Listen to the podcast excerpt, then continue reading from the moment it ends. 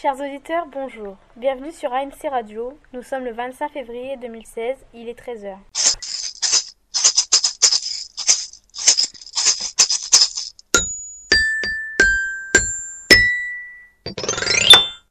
ANC ANC Radio Notre invité d'aujourd'hui est un expert.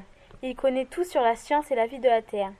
Aujourd'hui, il n'est pas là pour nous faire court, mais pour parler d'une activité que nous avons pratiquée avec lui. Nous accueillons donc Monsieur Blanquin. Bonjour Monsieur Blanquin. Bonjour à tous. Merci d'avoir accepté notre invitation. Vous voulez bien vous présenter pour, pour nos auditeurs? Eh bien, je me présente donc Monsieur Blanquin. Je suis enseignant en sciences de la vie et de la terre depuis déjà plusieurs années et je suis arrivé au collège euh, l'an dernier. Monsieur Blanquin, l'année dernière, nous avons participé au Club Nature avec vous. Le travail dans le jardin nous a beaucoup plu. Cette année, nous a- nous n'avons pas eu l'occasion d'y retourner.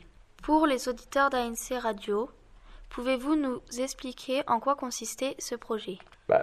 Projet, euh, c'est un, bien grand mot. Euh, C'est vrai que depuis euh, plusieurs années où je, découvre des établissements différents, j'ai toujours eu le, souhait de d'animer un club nature ou, créer un jardin quand la structure le permettait. Et c'est vrai que l'an dernier, c'était l'occasion de mettre ça en place, de trouver les élèves qui étaient intéressés. Et ça s'est concrétisé par, euh, sur la belle période, euh, effectivement, la réalisation d'un jardin euh, qui, pour l'instant, n'a pas été reconduit cette année. Mais c'était en, c'est en pourparler. Pourquoi avez-vous eu envie de créer ce club? Bah, comme je le disais, c'est c'est vrai que je- j'apprécie fortement les, les espaces naturels.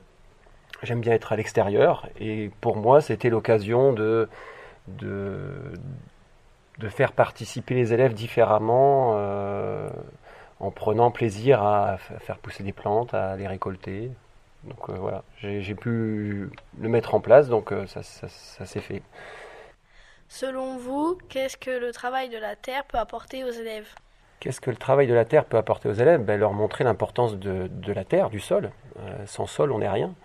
C'est là où tout débute, euh, le développement d'une plante, et puis après, ce que nous, on va en faire dans notre consommation de tous les jours.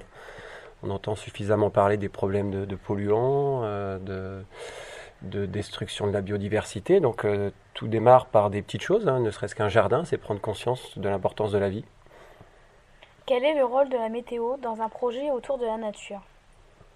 Le rôle de la météo, bah, on se rend compte un petit peu là, ne serait-ce que cet hiver, hein, puisqu'on n'a pas eu un vrai hiver. euh, il est important de, prendre en compte la météorologie pour, euh, bah, obtenir ce que l'on veut de son jardin. hein. Si, la météo n'est pas clémente, euh, on récolte pas grand-chose. Et puis en fonction des, conditions climatiques euh, données par chaque région, ben, on ne fera pas pousser les mêmes plantes. Chez nous, euh, dans nos régions nordiques, euh, il y a des cultures qu'on limitera ou qu'on ne fera pas du tout. Est-ce que le fait d'être du club aide les élèves à mieux comprendre les cours de SVT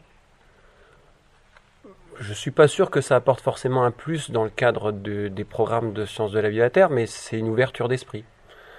Ça, permet aux élèves d'avoir une vision un peu plus large et de penser de supprimer cette idée que l'enseignement s'arrête à une, à porte de cours. On apprend dans la vie de tous les jours, euh, en faisant tout, tout et n'importe quoi, on apprend. Toute sa vie, on passe son temps à apprendre, hein, quel que soit son âge. Quelles sont les plantations? Les plantations de l'an passé, bah, euh, certaines le savent puisqu'elles ont participé l'an dernier.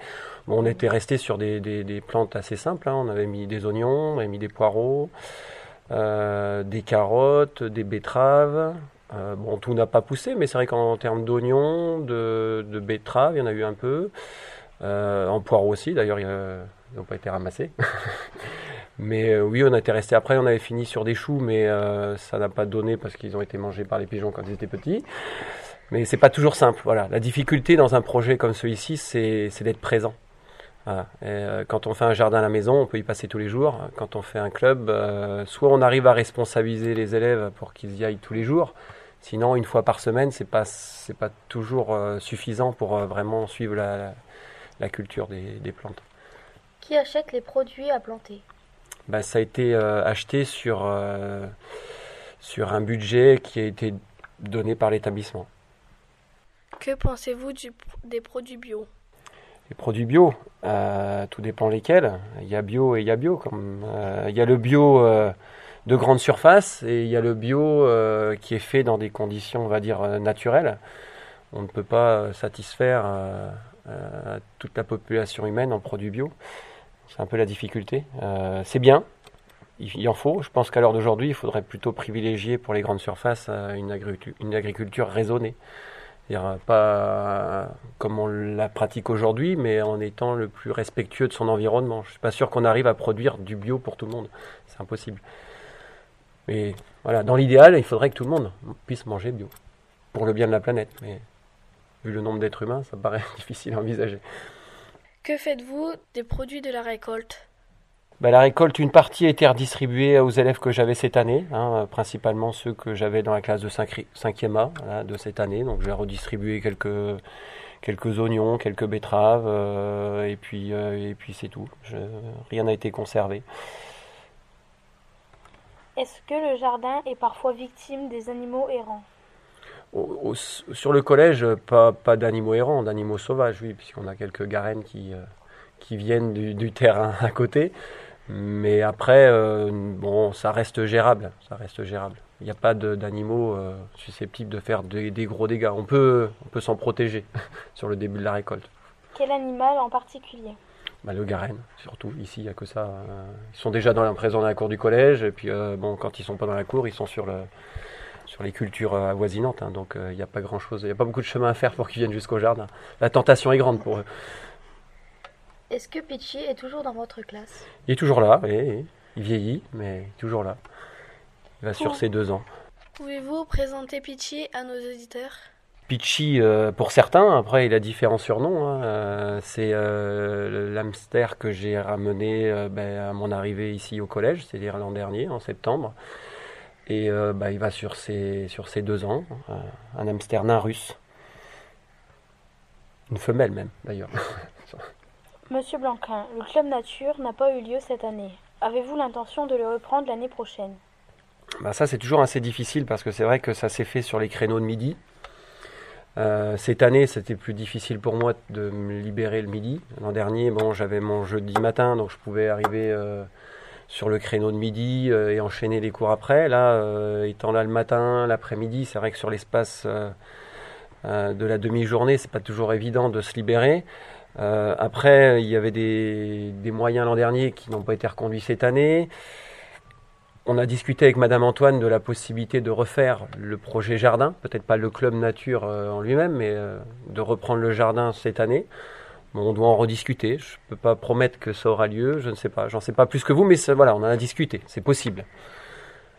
Avant de nous quitter, une dernière question sur nos souvenirs de sixième. Pourquoi les herbiers? Pourquoi l'herbier? Bah Parce que c'est un travail qui permettait d'allier, on va dire, le côté scientifique de, l'herbier, son contenu, et puis en même, en même temps le côté euh, artistique. Ça, a permis à certains élèves de, s'exprimer différemment, de mettre en valeur euh, des, capacités, euh, d'utiliser des matériaux divers.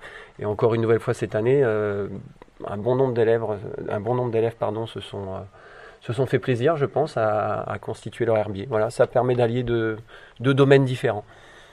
Nous vous remercions, Monsieur Blanquin, d'être passé nous voir. Nous vous souhaitons une bonne journée. À bientôt. Merci, bonne journée aussi à vous.